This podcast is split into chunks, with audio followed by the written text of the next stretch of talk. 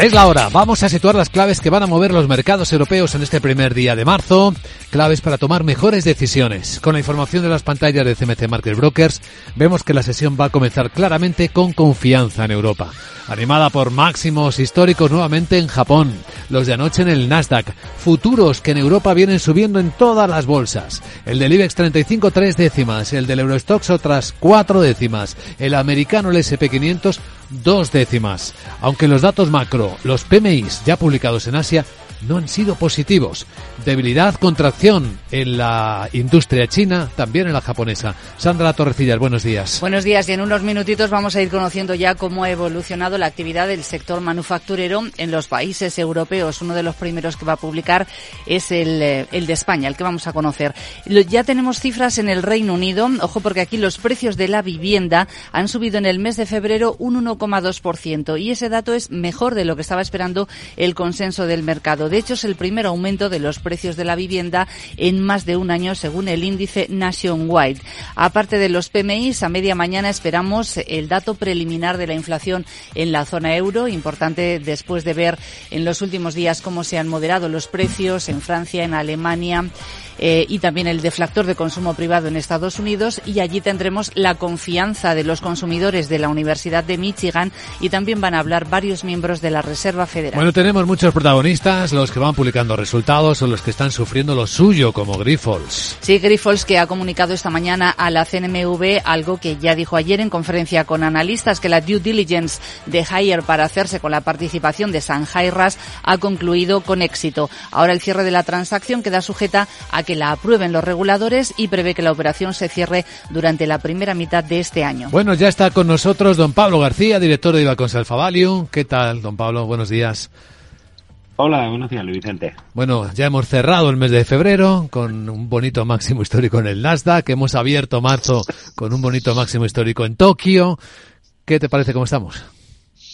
Bueno, pues suma y sigue, ¿no? La verdad es que todos buscamos señales de agotamiento, pero con este proceso de desinflación, que es lento, pero que sigue intacto, pues eh, con un escenario el más probable de un aterrizaje suave, ¿no? Suavísimo de la economía norteamericana, pues eh, la Fed está, parece, en condiciones ya que, de recortar tipos, pero para junio.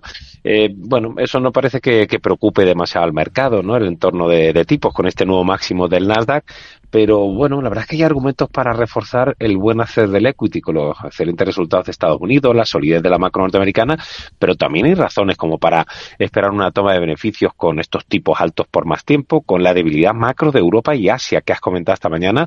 Eh, recordamos que China no solo estos datos de PMI, sino que llevamos tres datos de deflación.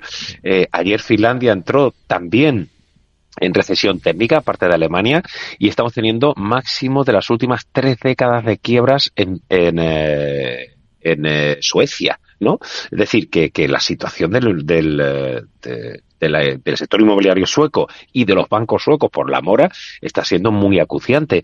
Pero bueno, ah, parece que a nadie, a nadie eso le importa, ni las tensiones geopolíticas.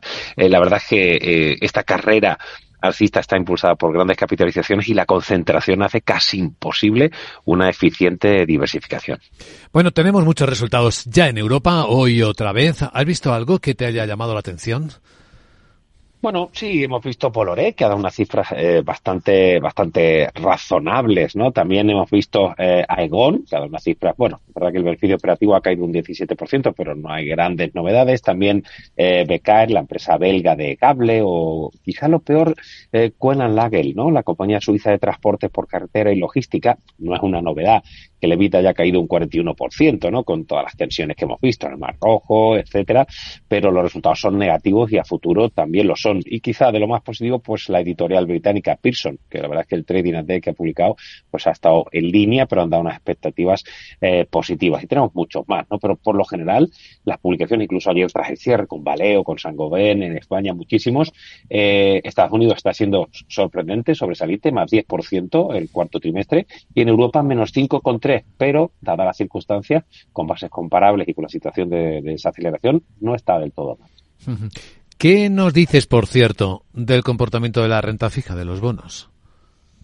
Bueno, venimos insistiendo desde hace mucho tiempo. La verdad es que eh, el, el MOVE, que es nuestro VIX para la renta fija, está arriba, seguimos viendo caídas de los precios. Es que, eh, lo, por eso decíamos, dentro de los argumentos para justificar una toma de beneficios de la renta variable, sigue siendo esta, esta caída de los precios de, los bonos y la subida de las rentabilidades que ya ayer tocamos en Alemania el bull 2,5, hoy estamos un poquito más abajo, pero todo apunta que podría incluso volver a 2,5 y 4,26 el tibón. Bueno, pues los mercados parece que, entre comillas, confían ahora que los tipos sigan eh, arriba y durante más tiempo. Quizá incluso, como ha dicho algún miembro de la FED, esperaremos recortes de tipos en el segundo semestre, ya ni siquiera en junio. No lo sé, es, chocante, ¿no? Y podríamos justificar algunas caídas importantes. Fíjate que tan solo ahora cuatro valores están explicando un incremento de capitalización del 90% del Nasdaq. Es decir, que la concentración es tal que como alguno tenga un alto en el camino, las caídas pueden ser eh, pues muy importantes. Hay que tener cuidado con ello. Quédate con nosotros, Pablo, y comentamos los primeros movimientos, ¿de acuerdo? Muy bien. A ver qué dice el mercado de algunas de las cuentas que se han publicado. ¿Destacaríamos entre ellas, Sandra, antes de que abra? Pues, por ejemplo, algunos que nos están llegando en estos momentos, como los de Acción a Energía, que ha ganado algo más de 500 millones. Es una bajada de un 31% y además reduce los ingresos en un 18%. También eh, destacaríamos varios de los que se publicaron ayer al cierre, entre ellos ACS, que ha ganado casi un 17% más. Ahí se ha visto favorecido por ese incremento que ha hecho de su participación en la alemana Hotif o la mayor contribución de Avertis o la propia Acciona con un incremento del 22% de su beneficio. Ahí ha integrado Nordex, Renomar y además anuncia un eh, programa de recompra de acciones. Mario, que eso de que no te da tiempo a pillar el tren. No te preocupes, que lo he mirado y hay un tren cada hora. Así que nada, salsero, duchita fría, cafetito para la resaca y ya te estás viniendo que está tu ahijao y toda su clase esperándote. Niños, saluda al Tito. ¡Tito! En Renfe tenemos la mayor frecuencia de trenes de este país. Nadie te da más. No todos los trenes son como Renfe. Renfe, tu tren. Belien, fábrica líder en equipamiento de talleres automoción, exportando a más de 40 países. Casi seguro te puede interesar multiplicar la posventa en tu concesionario o taller. Eleva la experiencia posventa con servicio de proximidad Belien. Además, te invitamos a conocer la nueva recepción activa con tecnologías IA.